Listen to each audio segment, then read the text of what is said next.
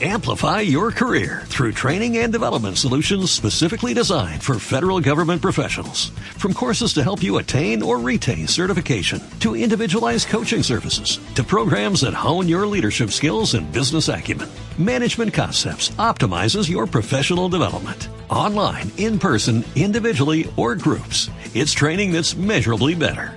Learn more at managementconcepts.com. That's managementconcepts.com.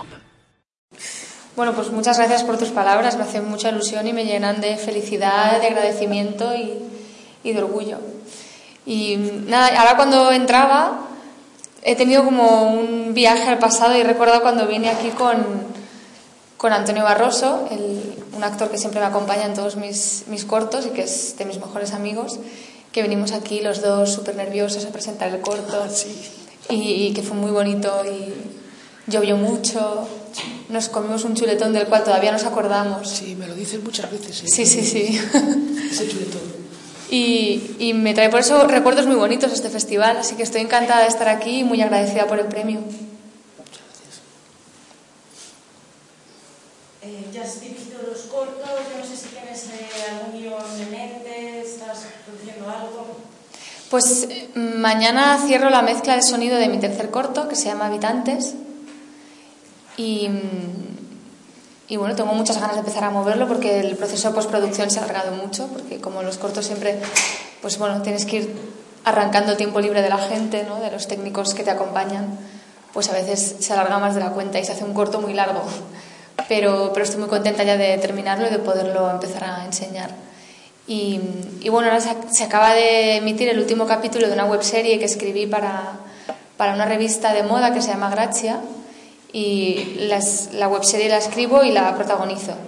Y fueron ocho capítulos de cuatro minutos y ha sido una experiencia muy, muy divertida, muy estimulante y que me encantará repetir porque, porque bueno, ha sido muy interesante poder escribir algo que no era para mí, sino para, para alguien. Y además muy agradecida también porque tanto la revista como los patrocinadores, que eran L'Oreal, Vuitton y Vespa, me dejaron total libertad para hacer el loco, que es lo que me gusta a mí, y, y ha quedado una webserie bastante, yo creo que muy bonita, estoy muy contenta con el resultado. ¿Y el? Pues ahí estoy escribiendo cosas. Sí, yo estoy seguro que va a ser directora de largos también. Qué decir, lo que pasa es que a veces eh, el tener el físico que tiene Leticia, perdona que no o sea, parece que incluso puede alastrar, decir, pero claro, dice, porque una actriz que es maravillosa actriz, que además es guapísima, que, que, que lo tiene todo, parece que, que no pueda ser directora de cine. Porque ella misma, cuando estrenó el primer corto, yo cuento esta, porque nos conocemos, cuento esta anécdota, ella seguramente no se acuerda, pero la dije cuando salí de ver el corto, que era un corto muy cáustico, muy, muy tremendo. Pues la digo, que yo, ingenuo de mí, la dije, hoy me ha sorprendido mucho este corte. Dice, ¿te ha sorprendido, verdad? Porque como ves, así que tengo tal, creías que no, pues no. Claro, y ahí descubrí yo que Leticia pues eh, iba a tener un largo recorrido porque tiene ganas de hacer cine también desde detrás de, de detrás de la cámara. Y cuando una actriz se pone detrás de la cámara, cuando luego vuelve a situarse delante, eh, ve o afronta el papel de otra, de otra perspectiva, o simplemente cambias el chip y vuelves a ser actriz y no te olvidas de lo que es estar detrás de la cámara. Hombre, sí, cuando estás delante de la cámara te, no, diriges, estás solo preocupado en, interpretar el papel, en darle la máxima verdad posible y sobre todo en, en hacerle saber al director que eres su cómplice, que estás ahí para él o para ella, porque precisamente al haber estado al otro lado sabes un poco, aunque sea a pequeña escala, porque no es comparable hacer un corto, hacer un largo, pero sabes un poco las sensaciones que puede tener un director en un set y esa famosa soledad del dice, pues, pues existe. Y entonces como lo sé, yo siempre intento que, que los directores con los que trabajo pues ahora sepan que soy su cómplice, que estoy ahí para lo que haga falta. Y, y me ha venido muy bien dirigir, creo que he entendido muchas cosas de la interpretación y a nivel de técnica y tal, he aprendido bastante también. Bueno, se, corre, se corre el rumor de que las películas de miedo pues te transmiten miedo, aunque Red 3 también se mezcla con un poco de humor, ¿rodar también produce miedo? ¿Rodar el qué? Eh, no, yo con Rec 3 no pasé miedo, pasaron miedos los zombies porque me los cargaba a todos. de verdad. Y con una cara que era para salir corriendo. sí, sí. A partir de un momento determinado de la película, pues ella piensa que hay que ir a por ellos. ¿no? Sí, sí, que hoy es mi día, es el día de mi boda y nadie me lo va a arruinar. Es, es- es genial. Realmente los que todavía, si hay uno que no ha visto la película todavía, les recomiendo que la vea. Seguramente ha estado pasándose Canal Plus, en los canales de Canal Plus, hasta hace muy poco. Yo la volví a ver hace dos semanas así en, eh, en el iPad de Canal Plus. Qué bien. Y la verdad que me lo pasa muy bien. Es, eh, ya repito, es un papel por el que yo creo que también, aparte de la pregunta que tú has hecho, si se pasa miedo haciéndolo o no, creo que ibas a preguntar si el hecho de hacer un papel que es de género y de ese género concretamente podría a lo mejor perjudicar a la hora de escoger esos papeles tan glamurosos para, para el Goya. ¿no? Pi- Pienso yo que a lo mejor eso es un lastre, un lastre absurdo, por otra parte, porque hacer ese papel que tú haces en Rec 3, mm, pi- pienso que no es nada fácil. ¿no?